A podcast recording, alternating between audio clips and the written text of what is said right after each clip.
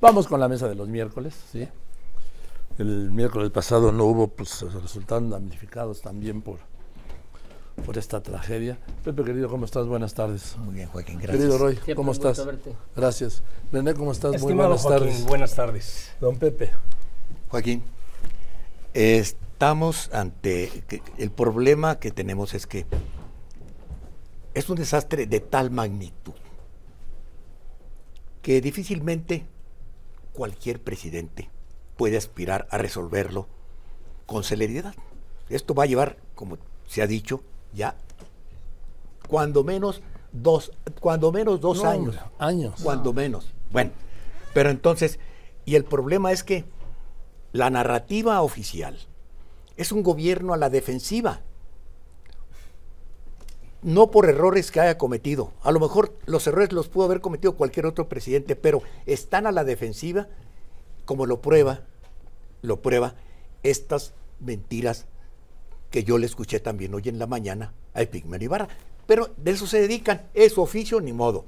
Pero es que ese tipo de defensa que hace el gobierno de su, de su manejo del, problema que, nos, que presenta la crisis social, financiera y, económica de Acapulco, lo está enfrentando el presidente con un criterio político electoral y en lugar de promover la concordia y la unidad, a lanzar a sus pistoleros, porque eso es, esos son tanto el, el, Lord Molécula como Epigmenio, sus pistoleros, a lanzarlos contra los medios. Lo único que está haciendo es promover la discordia cuando que es el momento. el presidente necesita el respaldo de toda la sociedad, no solo de su partido.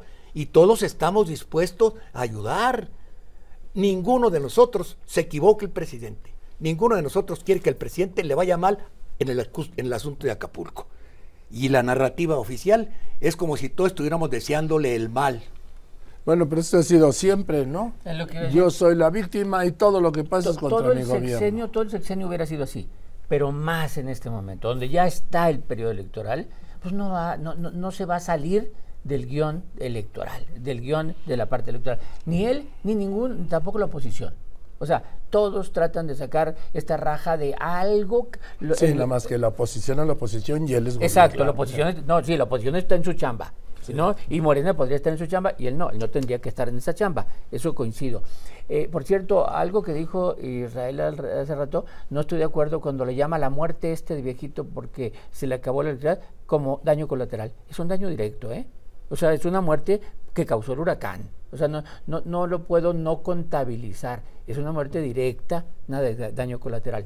Eh, lo que yo digo a Acapulco es, va a tardar años y todas las estimaciones de costo que se han hecho, todas se quedan chicas, todas, no, no, hay forma, porque no nomás lo que cueste eh, levantar el edificio o comprar otro carro, no, no, es lo que, lo que dejas de percibir durante años, de convenciones, de cruceros, de, de turismo, durante años, el costo que tiene para el Estado. Acapulco no requiere reconstruirse, requiere rediseñarse. O sea, es de urbanistas, de, hay que rediseñar todo. ¿Para qué? Para prepararse ante estos fenómenos. O sea, esto es costoso y largo. Nada de que no va a haber amarga Navidad. Va a haber amarga Navidad para muchos. Y yo creo que ahorita en mi siguiente intervención quiero hablar ya de política y de porque esto es no la tragedia de Acapulco, las tragedias de Acapulco. Son muchas las tragedias. René. Joaquín, eh, el presidente, sí, como dice Joaquín, la oposición es la oposición y el presidente en lo que tiene que pero, estar. Pero así, así ha sido. Pero no, pero no importa, eso explica las cuestiones, más no justifica. Eh, el presidente está obligado, hasta por manual, a un operativo preciso de cómo gestionar una crisis. No hay peor crisis de gestión de la misma y de comunicación que la que no se tiene, Joaquín. Eh, en el ojo del huracán se sitúa en gran parte y luego durante el propio presidente ante la devastación y la tragedia y no ayuda con la actitud beligerante y peleonera y con una sistemática eh, impostura y despliegue de propaganda, Joaquín, que lo que pretende es desviar la atención y eludir responsabilidad en lo que pueda. Por eso es que es cuestionable la gestión misma de todo ello. ¿Por qué? Porque, correcto, poco margen de acción, unas cuantas horas y pudieron haber sido minutos. pero tenía que activar al gabinete de respuesta rápida. El ejército y las Fuerzas Armadas se activaron como siempre lo hacen. Sin embargo, en Palacio y en el gobierno y en la presidencia se fueron a descansar, Joaquín, cuando lo más importante para un líder es dar, plantar cara Sí, gestionar como lo está haciendo, pero también haber ido al lugar de los hechos y contrastarse con esa crítica realidad. Por más imagen política que quieras cuidar. Mira, lo que ya... No, sí fue, lo que pasa es que no hay evidencia de que haya ido.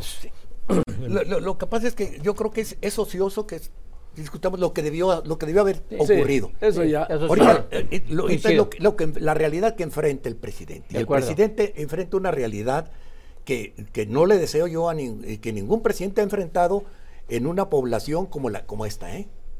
Porque, el, por ejemplo, en el temblor del 85, que la ciudad, que todo el centro histórico sufrió daños espantosos, no se derrumbó la estructura de gobierno ni de seguridad de la ciudad. esas permanecieron.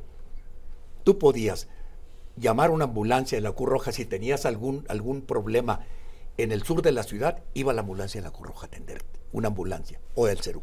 De todas maneras iban. Entonces, no es lo mismo. Y, pero el problema, insisto, el problema es enfocar esto con, entiendo que es época electoral y que tiene que enfocarse, todo, todo mundo quiere sacar raja, pero no puedes tener el expertise que necesitan para la logística. A mí me llamó la atención cuando entrevistaste al, comandante de la zona, que es ahora el encargado de custodiar toda la, toda la paquetería. El, centro de acopio. El centro de acopio. Pero dice, no, aquí están todas estas cajas. Entonces, los reportes como los de Israel Aldave o los que pasan todos los reporteros de todos los medios debieron, ser registrados en la presidencia o por un equipo que, designar, que designaran para decir, o en tal parte está faltando llamen al centro de acopio y ahí van. El ejército y la marina tienen el expertise, el expertise para distribuir lo que sea y repartirlo oportunamente. Entonces, hay que aprovecharlo y ya no, no, no y, y dejemos, no somos culpables nosotros tampoco del ciclón como no lo fue el presidente. Por favor, pero que no nos culpe de las, de las consecuencias informativas del huracán. Pero es que tiene que haber un malo que somos los medios y una víctima que permanentemente En toda historia de, Avenger y todo, hay un villano, un héroe, un problema. pero aquí, estamos en la vida real y, en un desastre que nos duele a todos. Entonces, no, él ha mantenido su estrategia, como de, lo, de todo su gobierno, de no, este huracán es contra mí. Sí es para dañarme a mí, a nosotros, como dice. Y los medios defienden a los, a, los conservadores. Los medios son parte del enemigo, ¿no? O sea, sí. Eh, yo, yo de veras, quiero salirme un poco nada más, hablar del tema de los fideicomisos, por ejemplo. A ver, el presidente hábilmente, hábilmente dice usemos estos 15 millones para ayudar a la gente. No es una habilidad política que tiene para que... Eh, te, te, oí ayer que lo dijiste, pues sí, o sea, nadie... Norma Piña reacciona y dice, ah, pues me parece bien. No dice que sí todavía. Revisemos, ¿no? Vamos a sentémonos a ponernos Sentemos, va a revisar. sí, nomás hay que recordar, tampoco ella puede decidir por los fideicomisos. y esta mañana el presidente da por hecho que dijo que sí. Exacto. No, pero no digo yo que sí, sentemos a revisar los públicos, porque los trabajadores del Poder Judicial salieron a defender sus derechos laborales con ese dinero. Tampoco Norma Piña es dueña de esos de ese dinero, ¿eh? Sí, pero ella se, dijo muy claro, sentémonos. Díganme con quién. A dialogar, sobre qué conducto. Sí, entonces no demos por hecho que este va para allá. Esto todavía está en pleito, ¿eh? pero estamos hablando de la casa y, la otra, y la otra parte política que quisiera ver es la famosa cancelación del resultado de las encuestas de Morena el pasado lunes que se iba a dar. A ver, eh, Morena sale viernes en la tarde a explicar que se va a suspender. No hay explicación. ¿Explica de qué? ¿Explica de eh, resultados de qué? Eh, Morena iba a hacer encuestas en nueve entidades para determinar quiénes iban a ser los candidatos y candidatas en esas nueve entidades de gobernadora. ¿no? Ya tenía las encuestas levantándose o levantadas. Ya tenía la lista, ya tenía la lista de cuál, los hombres y las mujeres a medir. El INE le dice cinco mujeres, está bien, tiene en cada estado hombres y mujeres, encuestas levantadas, Y de repente... Y lo iba a dar a conocer. El pasado lunes, el lunes 30. Ese iba del resultado. ¿va? Y el viernes en la tarde dice, lo posponemos para el 10 de noviembre, sin más explicación. Que, la única hipótesis, la única hipótesis creíble, o sea, no lo dicen ellos, es que hay problemas internos. Problemas internos, a ver, ya se le han salido en tres estados candidatos que no aceptan los resultados, se van a otros partidos, juegan y pierden. Así que si alguien en Chiapas, en Puebla, se quería salir, pues Morena le había dicho, pues salte, o sea, te vamos a ganar, tomo salte, va. Lo único, lo único explicable es, es un pleito de más alto nivel, que a qué llamo los duros de Morena contra la candidata Claudia Sheinbaum. Esa es la única explicación. Que unos días antes le habían hecho el vacío en el Estadio Azul y aquí no están contentos en que ella apoye al que va adelante en las encuestas, a Harfush. Y entonces ahí ese pleito es un pleito que a lo mejor en el futuro no nos acordamos, pero se está decidiendo un aspirante presidencial en el futuro. Porque el que sea jefe de gobierno va a ser aspirante presidencial. En automático. En automático. Y entonces a Claudia, que parece que apoya a Harfush, y va adelante en las encuestas, le están diciendo, pues por más que digas tú, nosotros queremos que sea, ah, que, sea abrogada, como diciendo, hasta condicionándote tu sucesión. Ahora, dime una cosa. En esto el papel, ¿qué papel juega López Obrador? Esa es otra, ¿quién mueve a los duros? O sea, esos duros, a ver, los duros le hacen el vacío, los duros firmar una carta en apoyo, claro, sí, hay, hay alguien que mece la cuna. O sea, alguien que mece la cuna. Sí. Eh, entonces, aquí todo es hipótesis, ¿no? Porque Morena. a ver, el México, el Morena, solo hay una, la mano de una persona que puede mecer la cuna. Sí, sí, es la mano del presidente López Obrador. O, la mece alguien por orden de él. No, no, no, no, eso no, él opera. es, es la única mano que puede mover la cuna de Morena. Entonces estamos viendo ese enfrentamiento o sea, ah, como quien dice, ¿quién manda aquí? Él lo dejó correr pone porque quiere, quiere meter al orden. No se vaya a creer, Claudia, que de veras, que estaba teniendo una serie de, haciendo una campaña como me la definió alguien, la, ahora a principios de la semana en un desayuno me decía, es que Claudia está haciendo una campaña, pre-campaña al estilo del PRI reuniéndose pues, con los grupos, pues con esto y todo, como debe ser. Pues, bueno, haciendo política. Pero oye, pero entonces no se le tiene que olvidar, por eso lo recuerdan cada semana. El segundo presidente más popular del mundo soy yo. Eso no es un mensaje para presumirlo para, para que lo oigan ustedes, es para que lo oigan los suyos. Eh, la, cuestión es a lo, ¿eh? que apuntabas, Joaquín. Sí, superpoderoso presidente. Sí. Sí, el gran líder eh, eh, más allá de inmaculable, no se entiende la cuarta T ni Morena sin él y la sucesión misma. Nada sucede en el vacío. Esa cuestión de, aparentemente estar como observador y dejar pasar y dejar hacer, tiene una intencionalidad política, sin duda alguna.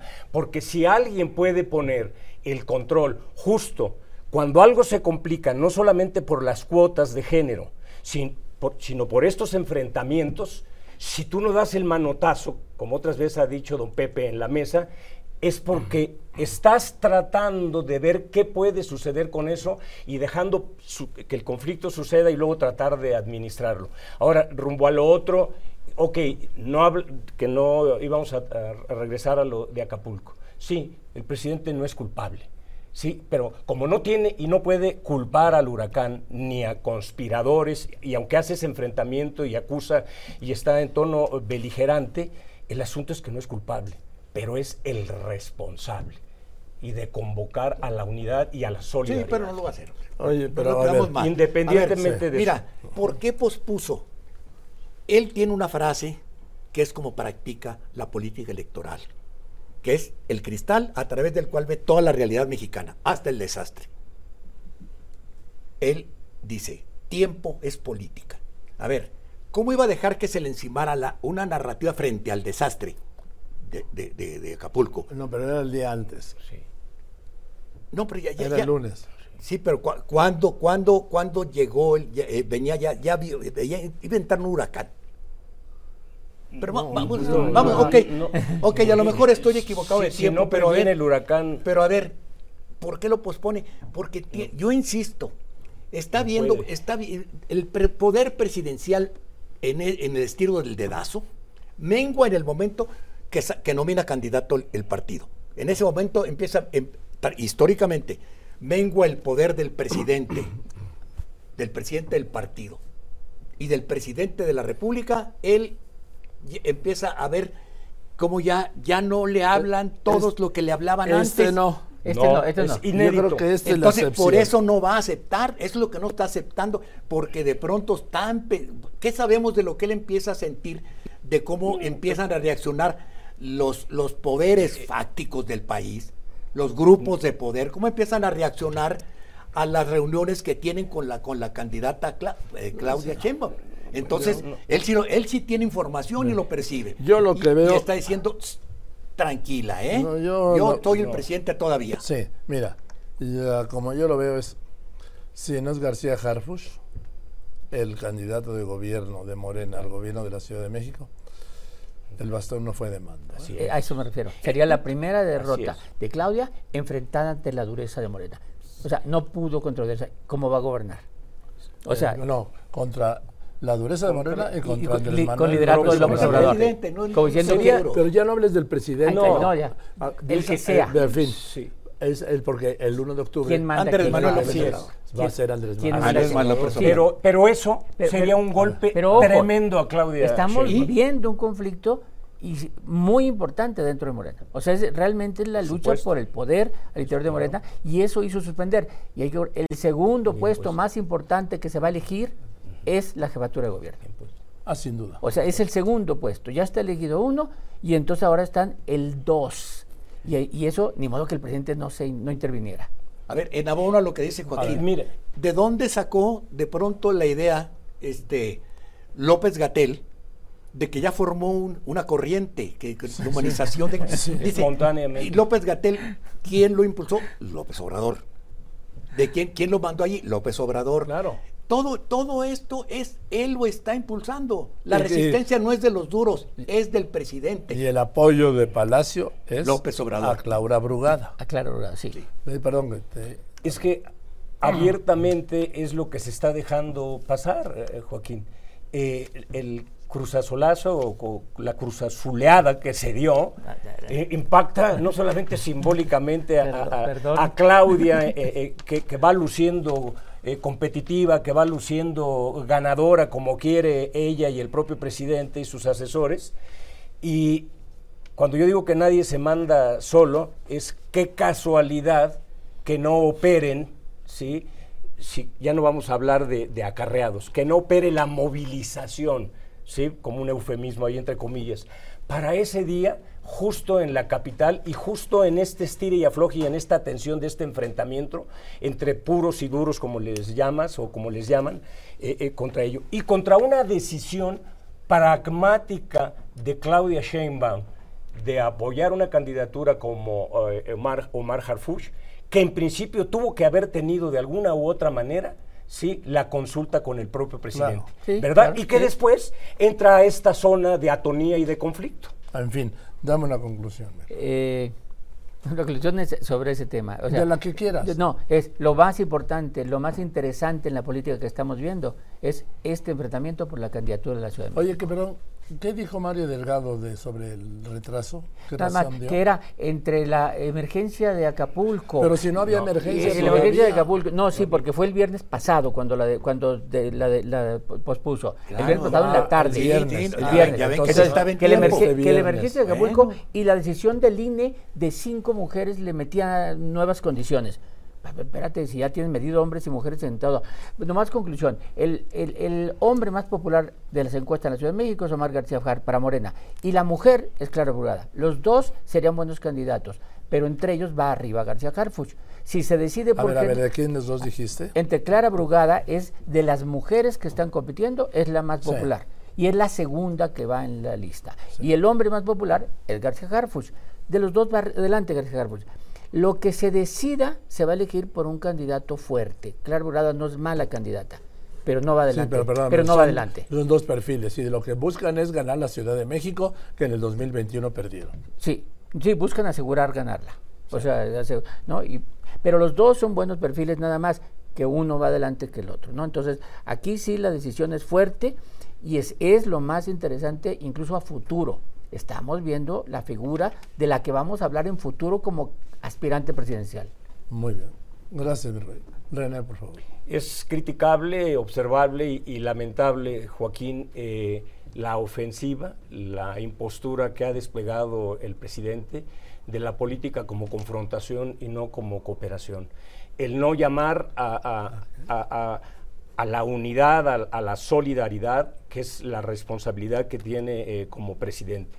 Ha hecho uso, una vez más, del ABC del manual del populista, ¿sí? de, de que es para gestión de crisis es el antimanual. Enfrentar héroes, villanos, víctimas, salvadores y no asumir una responsabilidad en la gestión como tiene que ser.